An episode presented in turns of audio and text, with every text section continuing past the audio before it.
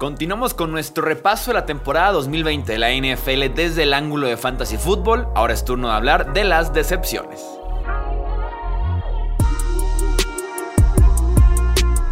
Esto es el podcast de Hablemos de Fantasy Football. Toda la información que necesitas para dominar tu liga de fantasy.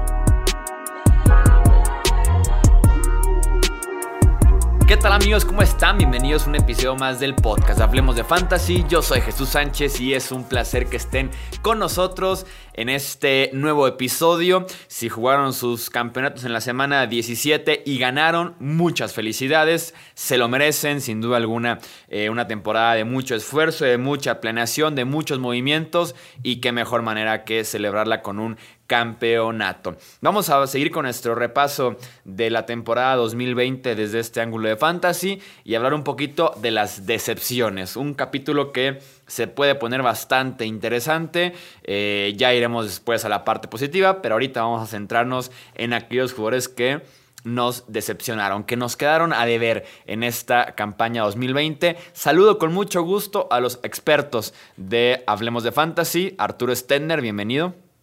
Muchas gracias, Chuy. Saludos, Will. Y también bienvenido, Wilmar Chávez. Hola, Chuy, Arturo, ¿cómo están? Qué gusto estar una vez más acá con ustedes.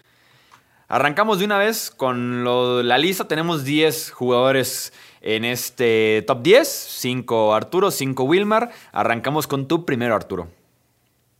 Pues bueno, a mí este, no sé en qué orden los pondría, pero eh, definitivamente de mis 5 está en top 3 eh, es Joe Mixon. La verdad es que eh, lo que sí tengo en común con todos eh, mis jugadores de, decepción, definitivamente es que su performance fue muy, muy por debajo de su ADP en, el draft. Y la verdad es que eso es, eso es quizás para mí el criterio más, más, más, clave en, en lo que yo denomino una decepción. No sé si ustedes coincidan con eso, pero al menos, por ejemplo, Joe Mixon, claro que eh, en parte de su decepción y, de su baja de performance fue una lesión. No lo, no, lo, voy, a, no lo voy a quitar de, no lo voy a quitar importancia a eso.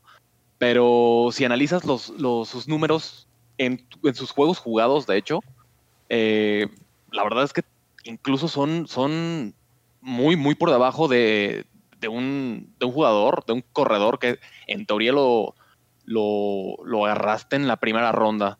Entonces, este, sí, nunca bajó de 70 yardas en ninguno de sus, de sus seis juegos que jugó. Eh, pero solo anotó touchdowns en dos de ellos. Eh, sí, en uno, el juego de Cincinnati contra Jacksonville, seguramente te ganó la jornada él. Pero de ahí en más, solamente yardaje, eh, nada espectacular. Y, francamente, yo esperaba más de alguien que tenía, eh, pues prácticamente la chamba segura. Creo que, en parte eso de, que tenía la chamba segura es lo, primero que nos sorprendió, el, bajo número de snaps que tuvo eh, Joe Mixon. Yo la verdad pensé que, iba a ser un poco mayor al, al, rol que tenía el año pasado y la verdad es que en los juegos que estuvo no se vio. Yo, yo saco un poco de lado la lesión y no creo que por, por una lesión podamos considerar un boss a un jugador tipo, tipo. Pero la verdad es que mientras estuvo en el campo, solo el, el partido que mencionas contra Jacksonville, que la verdad fue que la rompió. De resto, sus números son muy bajos, no superó los 14 puntos no, solo anotó tres veces, dos de ellas en el juego de Jacksonville, entonces sí, la verdad es que para las expectativas que se tenían y lo que mostró en, los momentos que alcanzó a estar en el campo, sí tiene toda la pinta de excepción. ¿Ustedes lo comprarían en primera o segunda ronda el próximo, en el 2021? Depende de dónde termine ubicándose por AEP. Yo creo que si se sobre reacciona un poco a, las decepciones que ha tenido, puede terminar encontrando valor a finales de segunda o principios de tercera, sería un pick de muchísimo valor. Más adelante, tipo finales de primera o principios de segunda, como se fue este año, estaría carísimo, estaríamos comprando lo mismo que compramos, sin ninguna certeza. ¿A quién agregarías tus decepciones, Wilmar? El mayor boss de, de Fantasy Football de esta temporada y es eh, Ezekiel Elliott. Se estaba yendo entre el segundo y el tercer pick y curiosamente si vemos sus números globales, capaz si no suena tanto a decepción porque termina como el running back 11 en formato de half PPR. El problema es que cuando nos metemos un poco al, nos adentramos más en el tema, sí termina como un running back 1, pero apenas son sus cinco primeras semanas las que, las que nos dan un como cierta constancia y de ahí en más se vienen partidos de 6, 5, 7 puntos y tuvo un partido por debajo de los dos puntos. La verdad es que en términos del juego, de lo que es el, el, fútbol americano, jugó bastante mal y en términos de fantasy, eh, estaba rindiendo hasta la lesión de Dak Prescott. No es culpa de él, pero no podemos eh, eximir el, el hecho de, de, cómo se comportó y de cómo estuvo rindiendo también en el campo. Y creo que sobre todo lo, lo tomo como el boss porque todas las semanas, si tuviste Ezequiel Elliott, capaz hasta la semana 13, 14 lo seguías alineando, esperando que vaya a, a, rebotar, que vaya a explotar porque Ezequiel Elliott. Y cada semana se venía una decepción más. Entonces, por eso para mí es el mayor boss de la temporada. También pienso que para la, la, otra temporada vuelve a, tener casi el mismo valor que tuvo, va a ser seguramente un running back top 5, no hay que sobre reaccionar, sigue siendo un gran corredor que pasó por un mal año y, ahí está, y la ofensiva de Dallas también pasó por un mal año desde que Andy Alton estuvo en los controles. Estoy, estoy de acuerdo, de, de hecho creo que parte de, de, su bajo nivel esta temporada fue, eh, y de todo Dallas en general, fue su línea ofensiva estaba verdaderamente diezmada. Entonces, quizás es, el aspecto que más le afecta a los corredores. Y como bien analizas, eh, Will, analizas los primeros cinco juegos y, piensas, bueno, es, normal lo, que va a pasar con Ezequiel Elliott. Y después vienen diez juegos que dices, qué incertidumbre tan grande, la verdad, yo también coincido. Eso es lo, más decepcionante de, de, de Elliott, de que lo tenías que alinear y que probablemente ocho, nueve jornadas te decepcionó. ¿Cuál es tu siguiente opción, Arturo? Para mí, y vuelvo eh, al mismo sonsonete, es, es, por el ADP, por lo que pagaste, es Michael Thomas. Eh, Michael Thomas en muchas ligas se fue como el, primer wide receiver. Y, y, híjole, sí, también, sí, sufrió una lesión durante, sí, ok, 11 jornadas, claro, claro que afecta tus números, pero vuelvo al mismo análisis de Mixon. Analicen solamente los juegos que jugó y los, sus números son terribles. Eh, una estadística que me encantó y que, bueno, no me encantó, pero pues es bastante clara de, del desastre de daño que tuvo Michael Thomas, además de sus eh, pues problemas eh, disciplinarios, golpeando a un, compañero y pues las lesiones, es claramente que no notó un touchdown en, seis juegos. Es, verdaderamente, y estoy quitando el primer juego que, es en teoría el que, el que se lesionó la primera semana, pero eh, cuando Michael Thomas lo tomas, valga la redundancia, en, en primer round, quizás principios del segundo, y, y no anota un touchdown, juega solo seis juegos y realmente solo sobrepasó dos veces las 100 yardas, eh, a mí ya me preocupa incluso el futuro de, Michael Thomas en cuanto a qué va a pasar si realmente Drew Brees se retira. Mucho tuvo que ver que estuvo jugando un poco limitado por la lesión, pero así como lo decíamos ahorita, eso, no le quita culpa. Y sí, obviamente, Thomas como muchos otros picks de primera ronda terminan decepcionándonos el discurso que teníamos para estar comprando eh, wide receivers en, en, primera ronda era la seguridad, una seguridad que Tomás claramente no la dio, ni siquiera, ni siquiera termina en, una buena posición y como, como receptor en, puntos fantasy por juego, apenas 9.1 puntos fantasy por juego, o sea, lejísimos, lejísimos de cualquier expectativa que pudiéramos tener sobre él claramente es el, receptor que más decepcionó este año. ¿A quién agregas tú, Wilmar, a la lista? Bueno, el siguiente, otro corredor también de primera ronda, se está hallando entre primera y segunda ronda, y, Miles Sanders.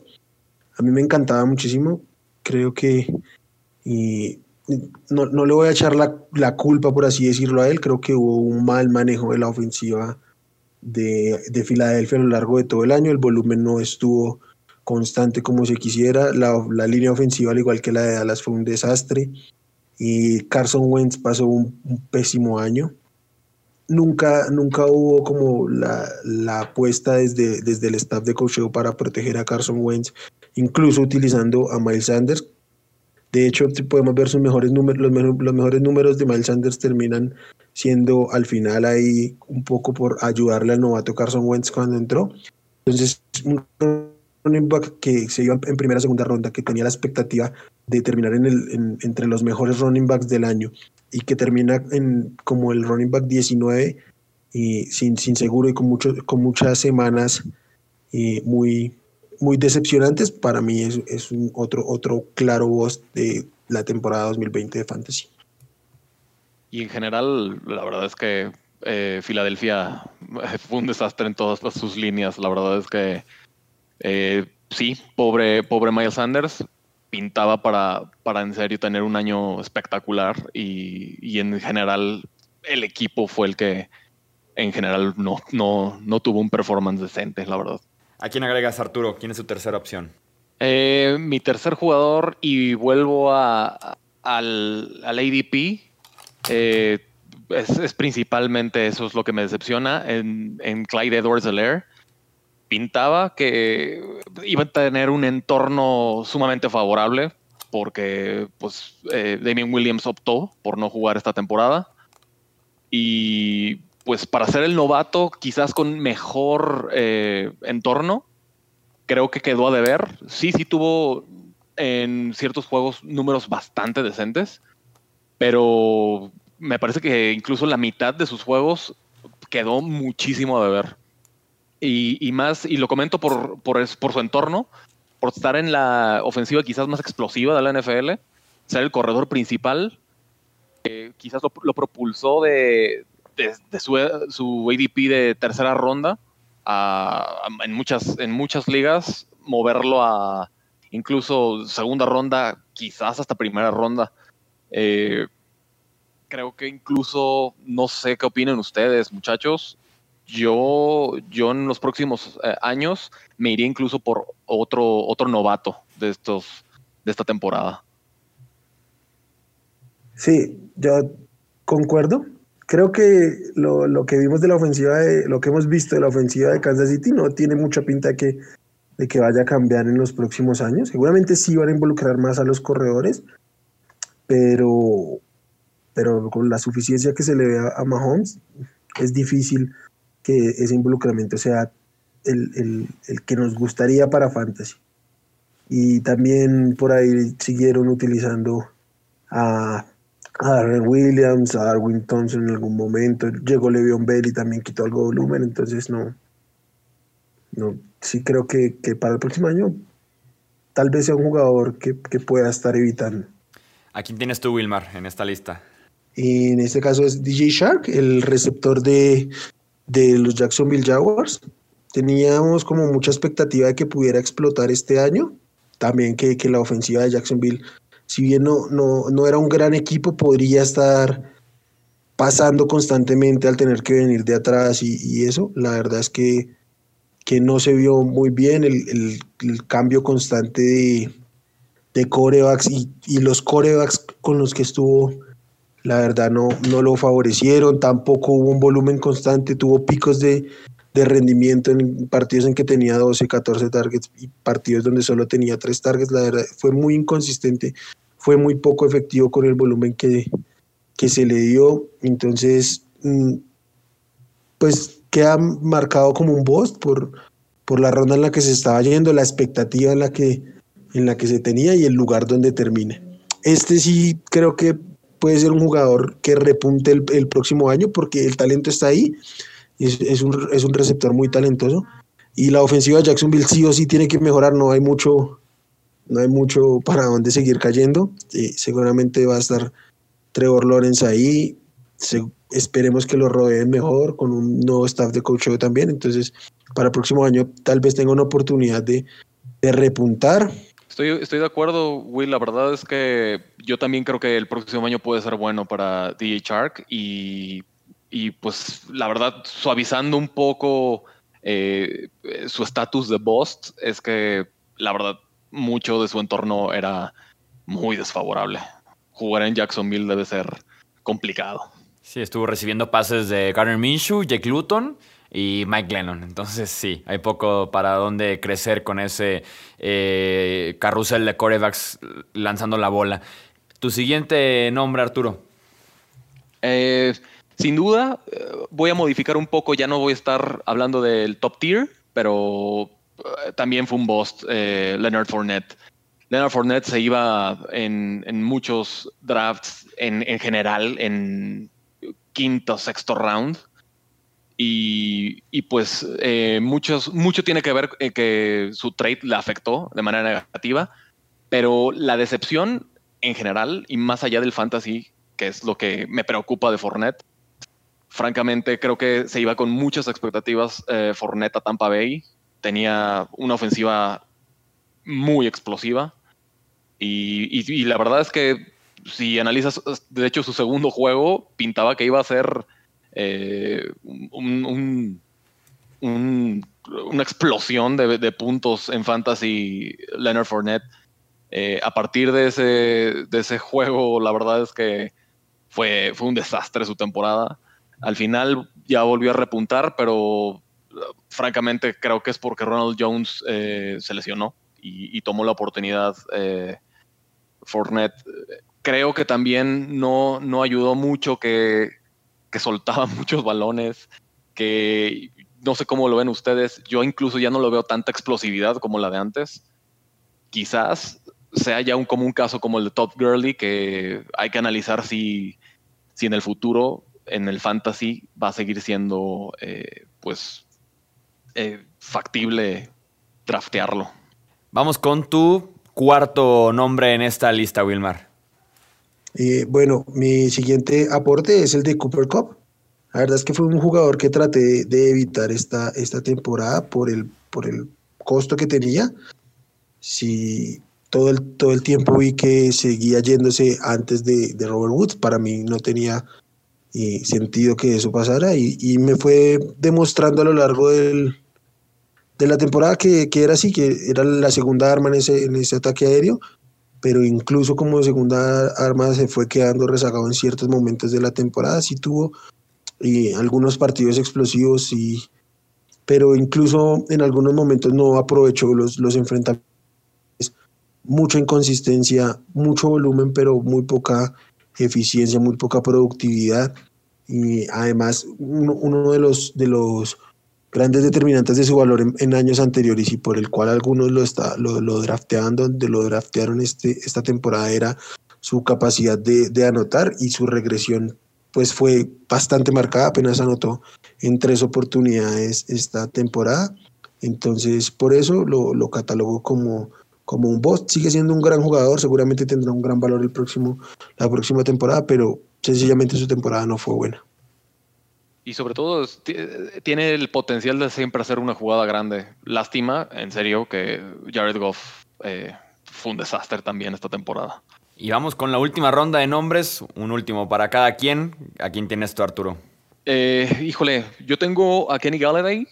Eh, la verdad, vuelvo a lo mismo. Es, es, un wide receiver que se fue quizás en segunda, tercera ronda a veces, en algunos drafts. Y la verdad es que por talento no queda. Sí se lesionó, sí, sí es parte importante de su, de su bajo performance, pero quizás lo que más me, lo que más me decepcionó de Kenny Galladay no viene de Kenny, Kenny Galladay, viene de, de, de, los Lions. Francamente, lo ambiguo que llevaron los reportes de su lesión era sumamente frustrante. Eh, Incluso te puedo decir que en el último mes eh, practicaba y sus reportes eran extrañísimos. Terminaba por quedar eh, eh, desactivado por esa semana. Y pues la verdad, ese, ese tipo de incertidumbre que no, no, necesariamente viene de Kenny Galladay, que al final solamente jugó cuatro juegos esta, esta temporada, que es tristísimo pero tuvo números decentes en esos cuatro juegos. Eh, Eh, sí, la verdad no es por talento, es por, por la lesión y porque quizás eh, es tan importante Kenny Galladay para los, para los Lions que creo que fue lo, lo que más influyó en el en, quizás en el bajo performance de, de Matthew Stafford también. Y ya para cerrar, Wilmar, ¿cuál es tu último nombre? El último que yo quiero aportar es Tyler Higby. La verdad, esto va muy de la mano de lo que les hablaba la vez anterior de cómo va a cambiar la perspectiva de los, de los tight ends y, cómo agarrarlos, cómo seleccionarlos en el próximo draft. Y Tyler Higby era uno de esos tight ends que más, más hype generaban en, la previa.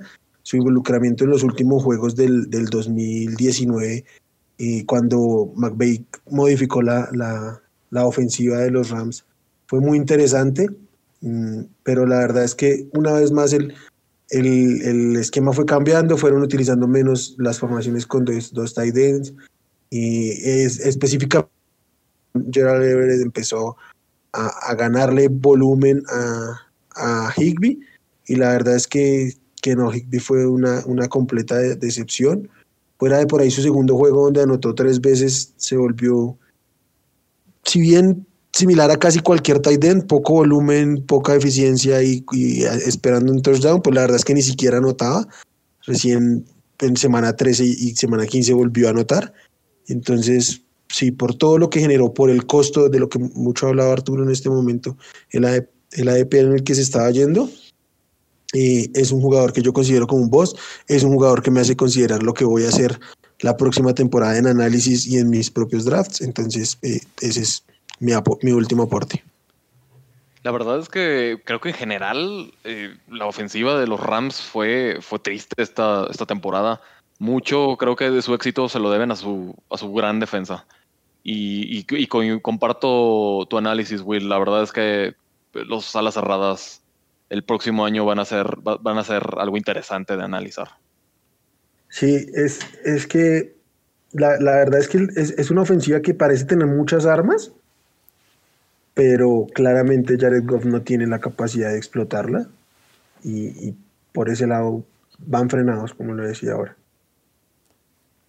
Eso es todo entonces por este episodio de decepciones de la temporada 2020 en temas de fantasy fútbol y recuerden que tendremos más de estos episodios repasando lo que fue la campaña anterior. A nombre de Arturo Stender, de Wilmar Chávez, yo soy Jesús Sánchez y eso es todo por este episodio. Gracias por escuchar el podcast de Hablemos de Fantasy Fútbol. Para más, no olvides seguirnos en redes sociales y visitar hablemosdefutbol.com.